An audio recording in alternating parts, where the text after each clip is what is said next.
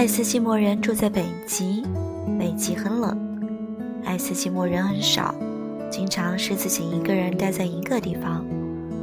他们觉得孤独的时候，就对着水说话，水冻成了冰，也把他们说的话存在冰里了。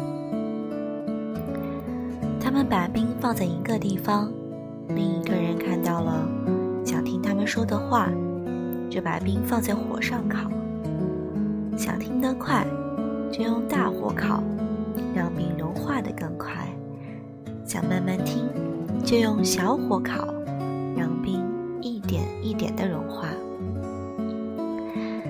有些话适合用大火烤，有些话就必须用小火烤，而且最好是在寂静的夜里，自己一个人慢慢的听，比如。朱生豪的情书。王国维先生说：“凡一代有一代之文学，唐诗、宋词、元曲、明清小说各为其代表。如果要为民国时期选择一种代表性文学，我想情书是可以作为备选的。民国以前，男女地位悬殊。”男性不能以平视的角度对待女性，自无情书可言。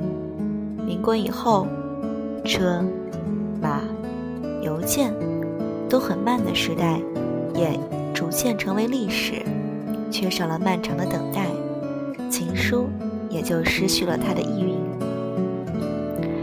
民国情书，大家跌出风格各异，有徐志摩的甜腻，有胡兰成的华美。有郁达夫的浓烈，然而，要说谁能把我爱你三个字说出千百种花样，说的呀，让人心里痒痒的，酥酥的，甜甜的，羞羞的，让人的眼角、嘴角、心间都填满爱情的光芒，窃以为各中翘楚还是朱生豪。不信，我们先来读几段。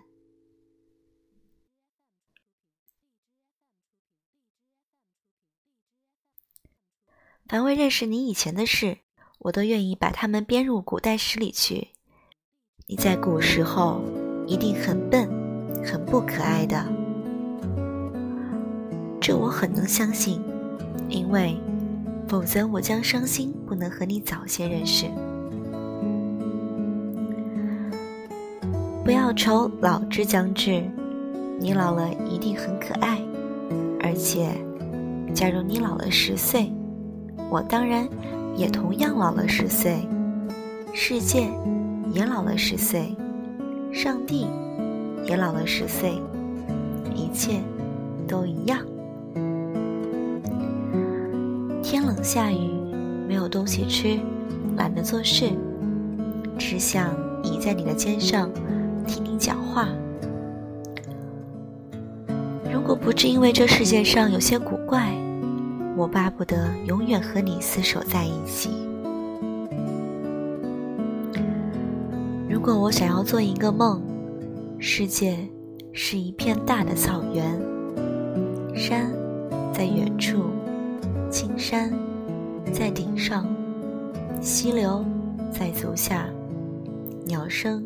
在树上，如睡眠的静谧，没有一个人，只有你我，在一起跳着、飞着、躲着、捉迷藏。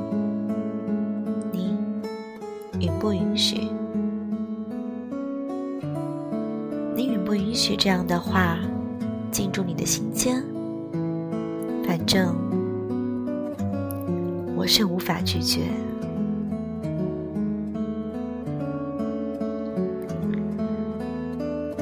两情若是久长时，又岂在朝朝暮暮？然而，作为一般世俗的人们，我们还是希望能够时刻在一起。若是不得已分隔两地，心中相思难抑，写信就成了倾诉心中爱恋与思念的最佳方式。有时因为羞涩，满心的情话，自是不好意思当面说出口。然而，铺上一张信纸，心中念着的思念人，苦涩的思念，甜蜜的爱恋，无数的情话，却会自然的流泻在笔端。即使在如今这个短信、电话、视频如此方便的时代，一封情书依然会轻易地激起人们心湖的涟漪，让人心动，让人温暖，让人眷恋。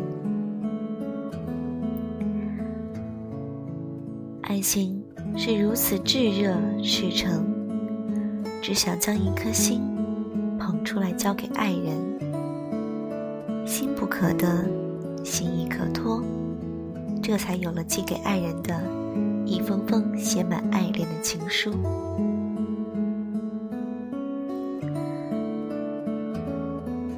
爱一个人，满心满眼都是他，整个世界都是他。若是我看到这样的信，想必也会非常幸福吧。有一个人。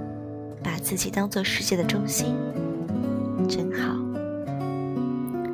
愿你好，不管你爱我或是不爱我，都愿你好。欲济才坚，坚持速，天长水阔知何处？生命的终结不可抵挡，最美的情书只好写完。宋庆如的回信再也收不到，朱生豪的情书再也寄不出。可是，曾经留下的信，说过的话，会永远留在心里，温暖着他，也温暖了我们。还有那一句最美的情话：醒来，觉得甚是爱你。